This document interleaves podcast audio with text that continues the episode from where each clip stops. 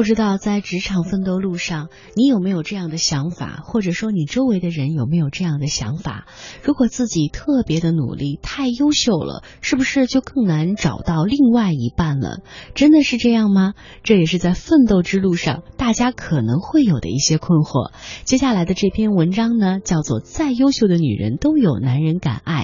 当然，她虽然是从一个女性的角度来分析这个问题，呃，反过来也是同样的成立的。无论是男人和女人，你足够优秀，你无论多优秀，都有人敢爱。不过，首先我们来听听这篇文章的观点。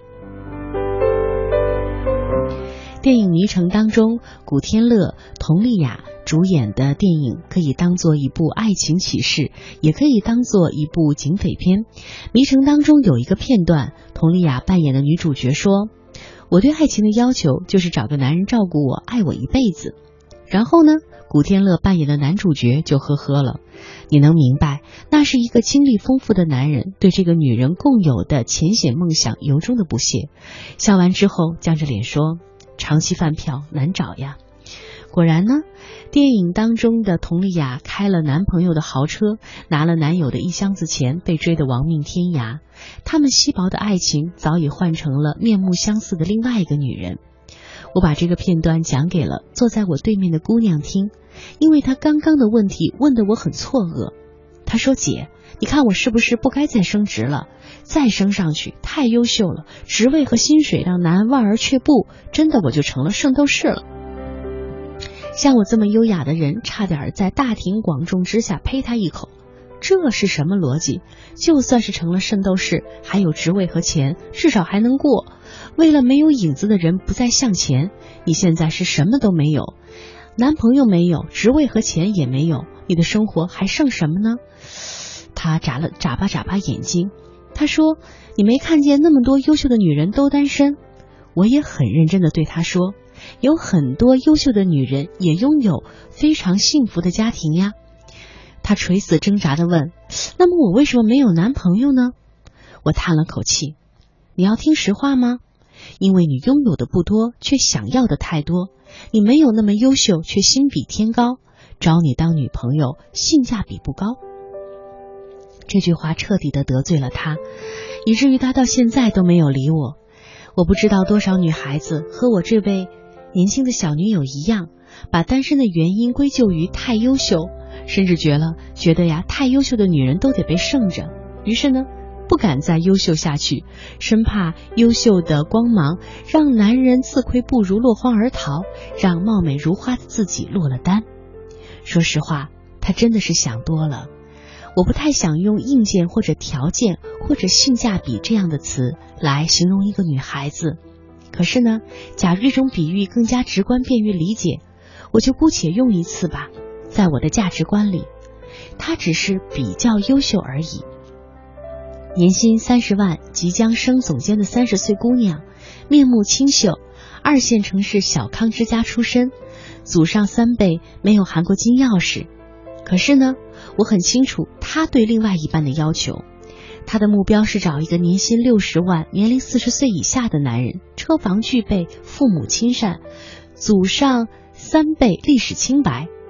我认识一些符合他开出条件的人，但是他们又为什么要娶她呢？男人的择偶通常有三个标准：第一呢，要和最优秀的女人在一起，类似于《纸牌屋》里的克莱尔，或者比尔盖茨身边的梅琳达。他们是恋人，是拍档，是夫妻，是伴侣，是事业合作人，也是生活同行者。第二类呢，就是和具有母性特点的人在一起，阳刚和阴柔互补。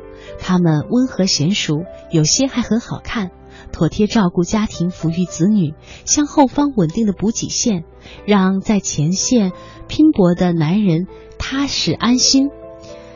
第三呢，要和年轻漂亮的姑娘在一起。很显然，我的小女友三个条件都不够。再来说一个故事吧，这是一个征婚广告。本人二十五岁，非常漂亮，谈吐文雅，有品位，想嫁给年薪五十万美元的人。你也许会贪心，但在年约呃年薪纽约啊年薪一百万才算得上是中产。本人的要求并不是很高，想请教各位一个问题：怎样才能嫁给你们这样的有钱人呢？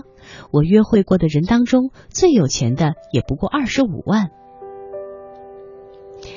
这是一位女士的征婚广告，一位华尔街的金融家这样回复了她。亲爱的博尔斯，以我一个投资专家的身份，对你的处境做了一个分析。我年薪超过五十，符合你的择偶标准。从生意人的角度来看，给你跟你结婚是一个糟糕的经营决策。你说的其实是一个简单的才貌的交易，但是有一个致命的问题：你的美貌会消失，但我的钱不会无缘无故的减少。事实上，我的收入可能会逐年增加。但你不可能一年比一年漂亮。从经济学的角度讲，我是增值资产，你是贬值资产。用华尔街的术语来说，每笔交易都有一个仓位，跟你交往属于是交易仓位，一旦价值下跌就要立刻抛售，而且不宜长期持有。也就是你想要的婚姻，听起来很残忍，但是年薪能超过五十万的人都不是傻瓜，因此我们不会和你结婚。所以呀，我奉劝你不要苦苦的寻找嫁一个有钱人的秘方，你倒是可以想办法把自己变成一个年薪五十万的人。所以啦，我想通过这个故事告诉我的小女友，不用担心优秀的女人没有人敢爱。人在没有达到一定的高度和层面的时候，千万不要为与你无关的事情操太多的心。比如说，非常贵的房子一定有人买，只是买家不是你而已。上个礼拜，在我的老家，我做了一场读者会，现场一个姑娘的话给了我特别大的触动。我依靠自己的努力达到了财务的自由。我对另外一半没有太多的要求，因此我不需要一个男人给我房子，我只需要和一个男人一起建立一个家。多棒呀！好姑娘，请先谋生，再谋爱，走到你力所能及的最高点、最远处，你会发现那里的天地和空气与你的起点和中途完全不同。你的想法和观念也比初始有了巨大的改变。当然，那里的男人或许和你身边现在的还是有些不一样。他们敢爱、敢欣赏特别优秀的女人。希望我的小女友不再把我拉入黑名单。良药苦口，真话可能不太好听。女人最大的问题或许是拥有的不多，却想要的太多。以小博大而赢的局面，毕竟是少数。